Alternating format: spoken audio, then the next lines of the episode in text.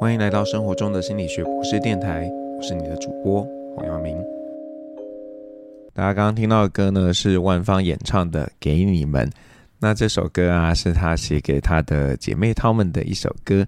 然后呃，歌词里面其实就有讲到了哦，以前怎么样？然后如果老的话呢，那大家是不是可以一起住在一间养老院呢？等等的。那这个 MV 本身呢，呃，也是照着这样的一个思路来拍的，然后觉得非常的动人。那我们今天要听这首歌的原因，是因为，因为啊，今天我们要介绍一本跟老有关系的书。那不知道为什么今年开年一开始前两个月呢，都呃跟大家分享变老有关系的书籍，可能就是一个凑巧吧。嗯，答应大家，接下来一定会有一些不同的主题。那我们今天要跟大家介绍的书呢，呃，是这个天下文化出版的《拒绝变老，让人更长寿、更健康的新科学》。那这本书的作者呢是罗斯肯尼，那他呢本身是一个呃医师，然后他呃从二零零六年开始啊，就担任这个都柏林三一学院的高龄医学系的主任。而且呢，是这个爱尔兰高龄长期追踪调查的创始计划的主持人，所以他写了一本书。那根据他自己的研究经验呢，还有呃这些科学的证据，来告诉大家说，那我们怎么样可以呃这个拒绝变老？好，那我觉得我们要在一开始先厘清一个概念啦，这边的。拒绝变老，并不是要说，呃，老是一件不好的事情，而是要告诉大家，我们在生活当中呢，可以做哪些的事情，能够帮助我们去延缓这个老的一个过程。那贯穿这个书里面呢，作者有一件事情，呃，还蛮重要的，就是他提到说啊，希望呢，我们可以延缓这个老化，呃，这个差不多七年的时间。他用一个比喻。就是呢，我们在孩子学龄前，就从出生到学龄前，大概也是这个七年的时间。那这个这个时间呢，是呃需要呃做一些特别照料的。那就是希望说呢，在这个我们成年之后啊，我们也可以好好照顾自己，让我们这个呃老化的这个状态呢，可以再延缓，最好可以延后七年。他觉得延后七年呢，会造成很大的一个呃不一样。那我想在呃这个台湾呢，现在就是高龄化的状况非常的一个严峻嘛，然后大家是不是就会看到一些媒体说什么台湾老人啊卧床七八年呐，然后北欧老人啊只卧床两周啊等等的，然后呃当然最近也有一些人出来反驳说，谁说北欧老人他们才卧床两周才不是这样呢？那呃到底是不是这样？我觉得呃并不是最重要，重要的是。就是说，呃，大家在不管在地球的哪一个角落，其实都会变老。然后有可能，嗯，有好一些比例的人，他变老的时候，他是没办法自己照料自己的。那不管是两个星期，或者是七八年，那但是重要的是，我们怎么样去，呃，想办法让这件事情延缓发生。然后或许呢，呃，可能会有一些不同的地方。所以，呃。这个我的老师啊，传一个文章给我，他就说：“哎、欸，你刚你看一下这个对不对？就我刚刚讲的那件事情，就是某医师呢就说，嗯、现在做什么这些活跃疗法根本没有用，它只是让你晚一点老而已。但是如果根据这本书的作者的说法呢，这个啊，让你比较晚老，谁说没有用？其实是非常有用的呢。”好，那我们来跟大家来谈一谈这本书里面呃介绍了哪些的内容。那我觉得呃，如果你是一个在这个老年领域啊已经耕耘一阵子的朋友啊，你会看到这本书，你就觉得哇，跟小好朋友这个相聚一样，因为里面提到很多的东西，其实呢都是呃我们长远以来都知道的。那但是呢，如果你是一个嗯，怎么讲你？从来不想要去面对老，然后你刚开始接触这个课题，那我觉得啊，这本书啊是一个很好的起始点，因为它用很浅显的方式去告诉你一些蛮基本的一些元素。那在呃，这个作者虽然他没有特别去划分啊，不过我觉得前面呢两个章节其实还蛮重要的，就是去打一些基础。第一个章节叫做“年龄的重点不在数字”。没错，这个呢，很多人就执着于说什么啊，永远的十八岁或永远的二十五岁，但是其实啊，你几岁根本就不重要嘛。我就，应该说你的这个实际年龄几岁根本就不重要，重要的啊，其实是你到底呃这个生理上你的状态上是几岁了。那虽然呃我说这个实际几岁不重要，可是啊，如果呢你深受自己实际年龄，然后就觉得哦天哪，我现在已经四十岁了，或我现在已经五十岁了，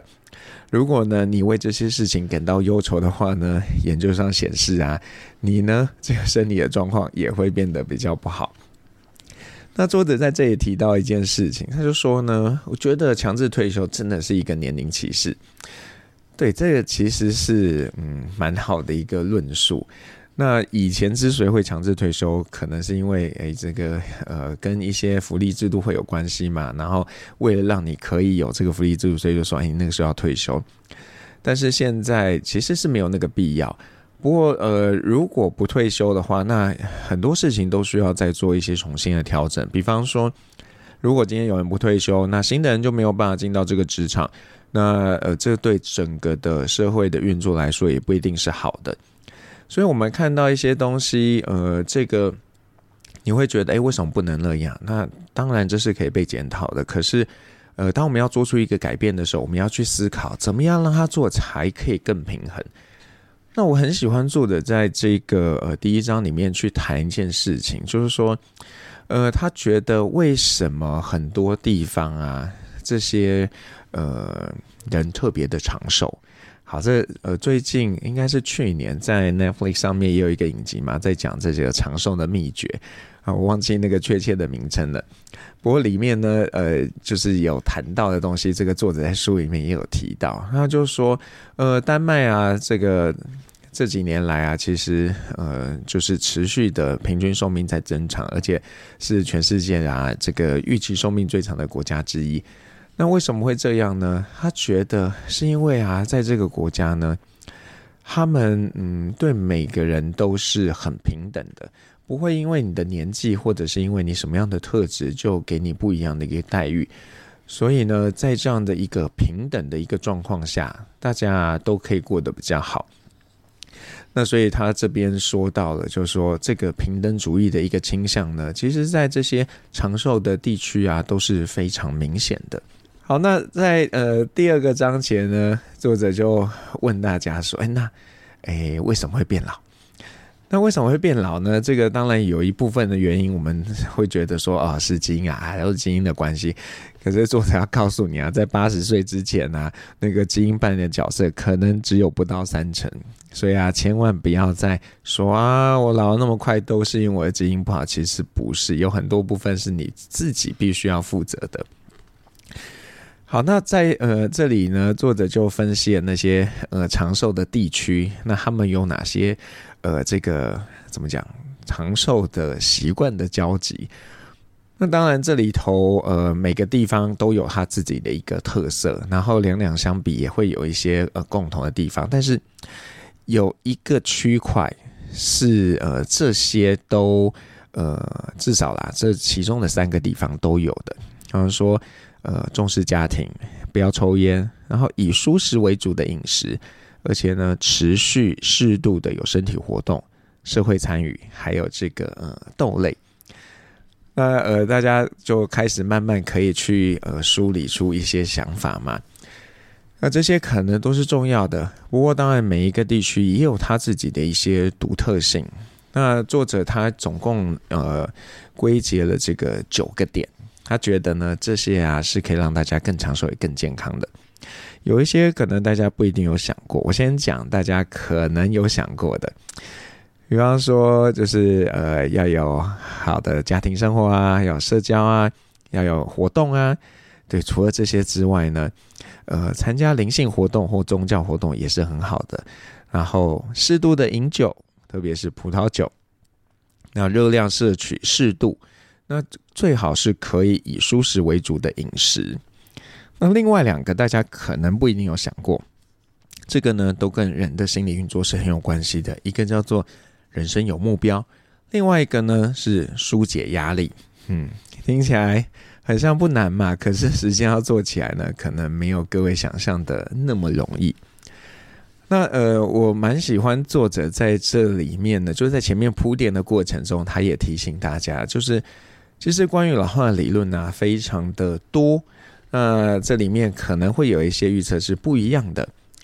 那所以呢，大家在看到这些事情书里面提到的东西啊，如果有一些呢跟你想的嗯很像不太一样，也不要觉得说啊这这不是一本好书吧。那是因为其实呃每一个现象呢，它都有不同的解释，而且每一个人的状态都不太一样，所以你不要因为呢自己的这个状态跟这些证据描述不一样，就觉得说嗯这个这个书讲的不对。那它其实呃可能大环境来说是对的，只是啊有一些在你身上并不适用，那对其他人来说可能普遍来说是适用的。好，那我就呃再勾一下这个呃后面的一些章节，这里其实都是大家可能比较熟悉的，比方说呃友情很重要，然后要保持愉悦的心情，那里面特别讲到了打小的重要性。那我们前一阵子也跟这个呃爱笑瑜伽俱乐部呢有做一些呃研究。然后确实也看到了笑对大家的影响，所以如果大家有兴趣的话，就是可以找找你周边是不是有这个爱笑瑜伽的呃这个小团队，还跟他们一起做练习。然后再来谈到了要一夜好眠，然后要舒压。那呃再来有一些哦，我先讲比较大家有想到的，就是像吃的心满意足啊。还有这个呃，性跟亲密关系很重要。然后在最后一章章节，他提到的是肌肉，也就是运动的重要性。好，那呃，这中间有两个章节蛮奇妙的，就是叫做呃，寻找青春灵药跟冷水和绩效反应。那这个寻找青春灵药，其实顾名思义，就是他们在想说，诶，到底用什么样的方式呢，可以让这个人更长寿。那当然我，我也必须说啦，这里很多东西可能都是还蛮嗯探索性的，所以还有很多的变异存在。那相信大家呢，可能也有听说有一些嗯，可能比较有钱的人吧，他们就去换血嘛。那这个还是呃祖孙三代的换血哦。这个呃最年轻的孙子呢，把血跟爸爸交换，然后爸爸把血呢换给自己的父亲，也就是他儿子的爷爷，然后希望这个可以让他的呃爷爷可以更年轻。那不过这个，我想可能还需要更多的科学证据来去做一个验证。好，那另外一个呢，叫做人水与绩效反应。这个冷水刺激啊，谈的就是说，哎，你去洗个冷水澡或泡个冷水浴，那都可以呢，对你的器官产生一些。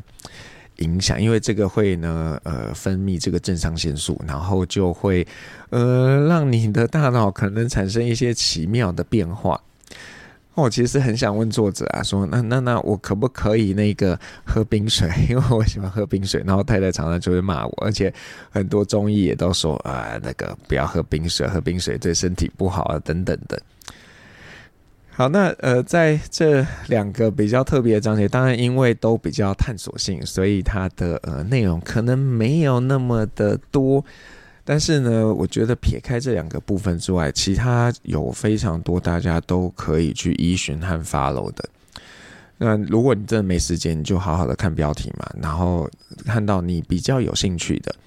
啊，或许呢，就可以去参考这样的一个做法，来让自己嗯，可以想办法让你呃，这个变老的慢一点点。那我另外想提醒大家的就是，呃，这书里面当然作者很希望客观的去用一些证据来告诉大家什么是呃有用的啊，等等的。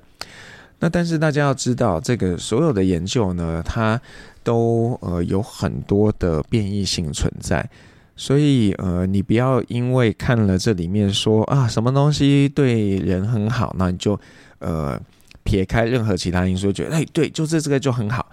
那比方说像维生素 D 好了，大家可能都有呃知道嘛，还要补充补充这个维生素 D。但是在几年前呢，有一个这个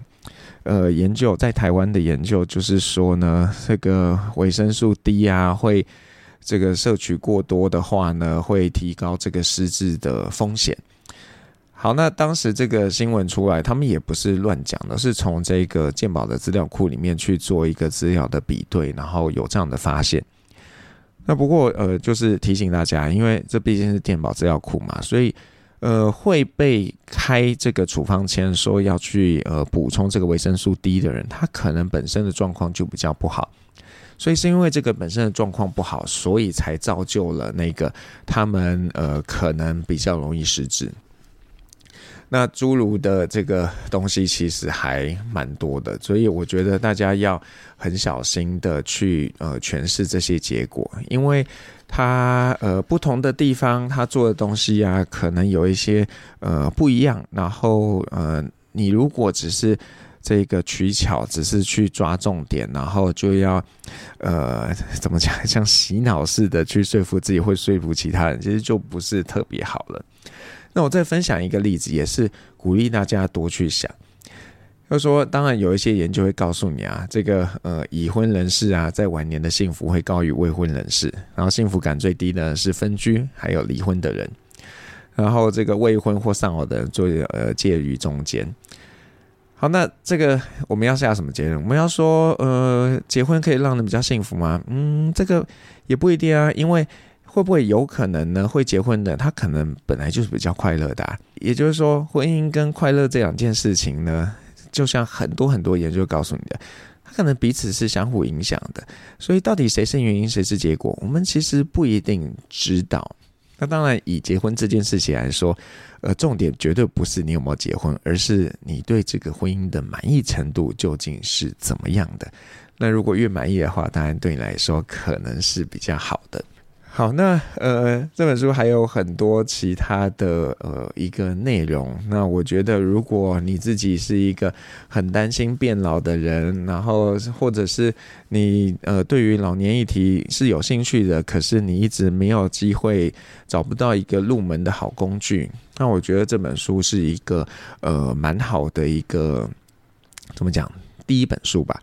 因为他呃用很多很基础的方式来告诉你哦，哪些事情呢会影响你呃变老啊等等的，然后也给你一些很具体的建议。所以如果你是已经开始担心自己会不会太早老，或者是你觉得诶自己是不是已经有初老症头的人，那都蛮鼓励你可以去找这本书来看。那这本书在后面呢还有附上了很多的小测试。那这个为什么会附这些小测试？是因为刚刚有提到嘛，作者呢负责了一个在爱尔兰进行的这个老化长期追踪研究，然后这里面呢就有一些他们在这个研究里面啊会采用的一些工具，那所以大家也可以嗯过一段时间呢就记录一下自己的这个呃表现，然后长远来看来看看说自己有什么样的变化。那如果大家有有兴趣的话，其实应该也可以找到这个呃这个计划的研究发表，然后去比对一下，哎，你自己的状态是什么样子的。那在台湾，呃，我们有这个老人生活状况调查嘛，但是呃，这个调查比较是一个，我觉得就是生活各面向的一个调查。倒没有特别针对个人的一些，嗯，就是比较特定的一些感受啊等等的去做调查，是有一点可惜的啦。所以也蛮希望未来或许可以在这个老人生活状况调查，或者是别的调查里面呢去。调查一些其他的一个面向，比方说，呃，你怎么看待自己跟别人之间的差异啊？或者是你觉得自己是不是有掌控权的啊？然后，嗯、你跟这个这个有没有忧郁的状态啊？那你生活品质过得怎么样啊？那这些可能都会是蛮有意义的，而不是只要去记录说，哦，今天有多少人独居啊？多少人是跟子女同住啊？然后你又参加了什么活动啊？等等的。当然不是说那些没有意义啦，可是那些东西能够告诉我们的，比起这种直接让这一个人主观的去告诉你说他的感受是什么样子，我觉得后者能够跟我们说的事情可能是更多的。好，那就呃把这本书送给大家。呃，如果你有兴趣的话，这本书是天下文化出版的《拒绝变老，让人更长寿、更健康的新科学》。那最后我要点给大家的歌呢，是这个在电影《今日公休》里面的一首歌，叫做《同款》。那这里面当然不是直接讲变老了，可是这其实也在讲这个人跟人之间的一个缘分和情谊。有时候啊，还是那个老朋友是最好的。那呃，大家有发现我点两首歌，其实都跟呃人与人之间的互动有关系啊，可能有点私心啊，因为我觉得。就是呃，在这个长大变老的过程当中啊，有这个社交支持其实是非常重要的。你说其他这些东西呀，啊，要长效啊，要睡好啊，要抗压啊，等等的，这些你你自己做都可以，唯独呢，社交支持真的是需要一些别人的帮忙。所以我也鼓励大家，就是。不管是亲情也好，或者是朋友也好，都要珍惜在你生命中的每一个人，让他们可以成为你很好的社交支持。当然，也希望你可以是他们很好的社交支持。那这样的话，或许我们都可以一起实现这个延后七年变老的一个目标。生活中的心理学博士电台，我们下次再见。